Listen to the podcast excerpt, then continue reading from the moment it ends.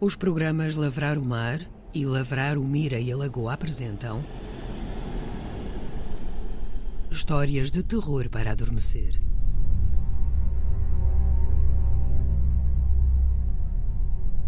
Oitava história: O Nada. Texto de Sandra Pinheiro. Interpretação de Pompeu José. Encenação de Giacomo Scalisi.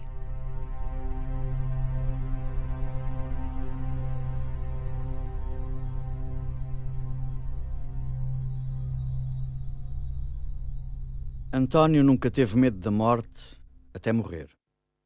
Não acreditava no inferno ou em demónios perversos a cheirarem enxofre. Até morrer, julgava que um dia tudo acaba e que a vida depois da morte era a não-vida, o nada, o vazio. Quando finalmente o coração deixou de bater, António já quase não tinha corpo. Era um dia comum e, num momento de lucidez, soube que ia morrer. A dor abrandou até que lentamente parou. Silêncio. António reconhece o silêncio. Estranha. Está morto? Sabe que está morto, mas algo resta da sua vida, não sabe o que é. Silêncio. Vazio. António pensa a medo. Tenta em vão apurar os sentidos que não tem. Não ouve, não vê, não sente. Silêncio. Nada.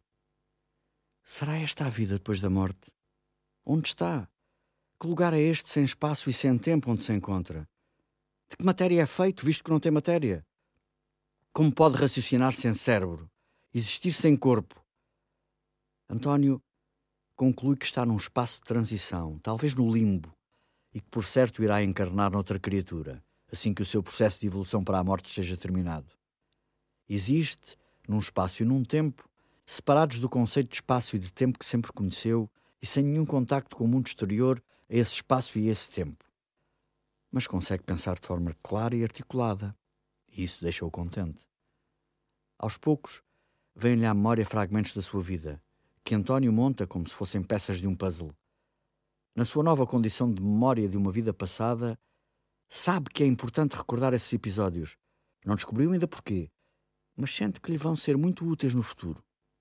As primeiras memórias que visita são as dos últimos dias de vida. Fica revoltado por se ver sozinho, sem família, sem amigos, largado num centro de cuidados paliativos, tão despido de calor humano quanto as arrastadeiras de inox que utilizavam para lhe recolher os fluidos corporais. Não admitia que sentissem pena de si, nem mesmo ele próprio depois de morto. Mas de facto, António sente pena de si e do fim que teve tenta afastar estes pensamentos, mas é difícil controlar a sua nova condição. Entretanto, espera que algum sinal lhe mostre o que lhe vai acontecer. Não pode ficar ali, no vazio, para sempre. Por que é que não pode? Porque não faz sentido. Mas o que é que faz sentido? Nada faz sentido? Mas António quer que as coisas façam um sentido. Enquanto ser humano, precisa de saber o sentido das coisas. Mas António já não é humano. Sabe apenas que tem de se recordar dos episódios mais negros do seu passado. Tem de se recordar das imagens, dos sons, dos cheiros. Porquê ainda não sabe, mas sente que existe uma missão planeada para a sua morte. António revisita o passado para recolher o que a sua intuição lhe pede. É-lhe doloroso reavivar estas memórias, afinal, em vida tudo fez para as esquecer. As imagens sucedem-se uma e outra e outra, e Cada nova imagem é uma gota de ácido na consciência de António. Tenta controlar o cérebro, não quer reviver estas memórias. Não consegue. Sente a raiva crescer e um medo aterrador apoderar-se do seu pensamento, trazendo-lhe à memória episódios que nem as mentes mais macabras conseguem imaginar. António vê mil e uma imagens. O seu pensamento é torturado pelas coisas mais pequenas. Como quando arrancou um olho a Baco. Um caniche branco e meigo quando este lhe roeu a bola. Nessa altura, António tinha apenas 12 anos. Arrancou-lhe o olho a sangue frio, com a faca de lâmina curva com que descascava as maçãs. Recorda-se do corpo da mulher no chão a implorar, dos gritos dos filhos pequenos. Lembra-se da raiva que sentiu deles quando os viu de gatas a arrastar a mãe em pedaços, tentando salvá-la de um destino que António lhe tinha traçado no momento em que a conheceu. Um brinco, um pedaço de orelha, um dente, cabelos empastados de sangue, um fragmento de osso. A morte do irmão, ainda pequeno. A boiar, com o corpinho gelado no tanque.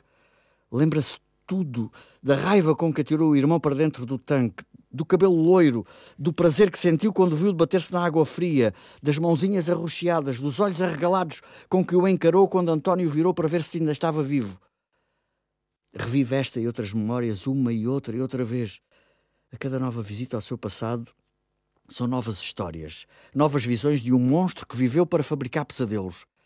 António vive-os e sente-os, e um medo gigante de permanecer assim para sempre apodera-se de si. Está no inferno. E o demónio principal é ele próprio. Desta vez o pânico que sente existe apenas em pensamento. Tenta dominar as ideias e ordená-las. Quer respirar, mas não tem corpo. Quer gritar, mas, mas não tem voz. Em vão tenta que a memória e a consciência o levem para fora deste espaço sem espaço, deste tempo sem tempo, onde ele, sem corpo, se sente sufocar. Silêncio. Vazio. Ordem. António não sabe quanto tempo demorou a controlar o seu pensamento. O tempo deixou de importar.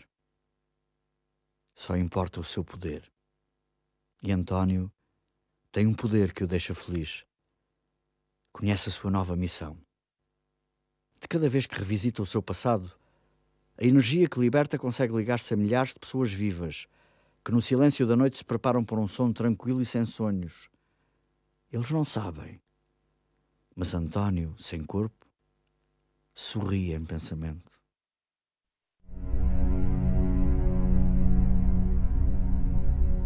O Nada. Texto de Sandra Pinheiro Interpretação de Pompeu José, encenação de Giacomo Scalisi. Uma história do ciclo Histórias de Terror para Adormecer. Um projeto de teatro radiofónico do Teatro Viriato, Centro de Artes do Espetáculo de Viseu, criado para o Festival Viseu A.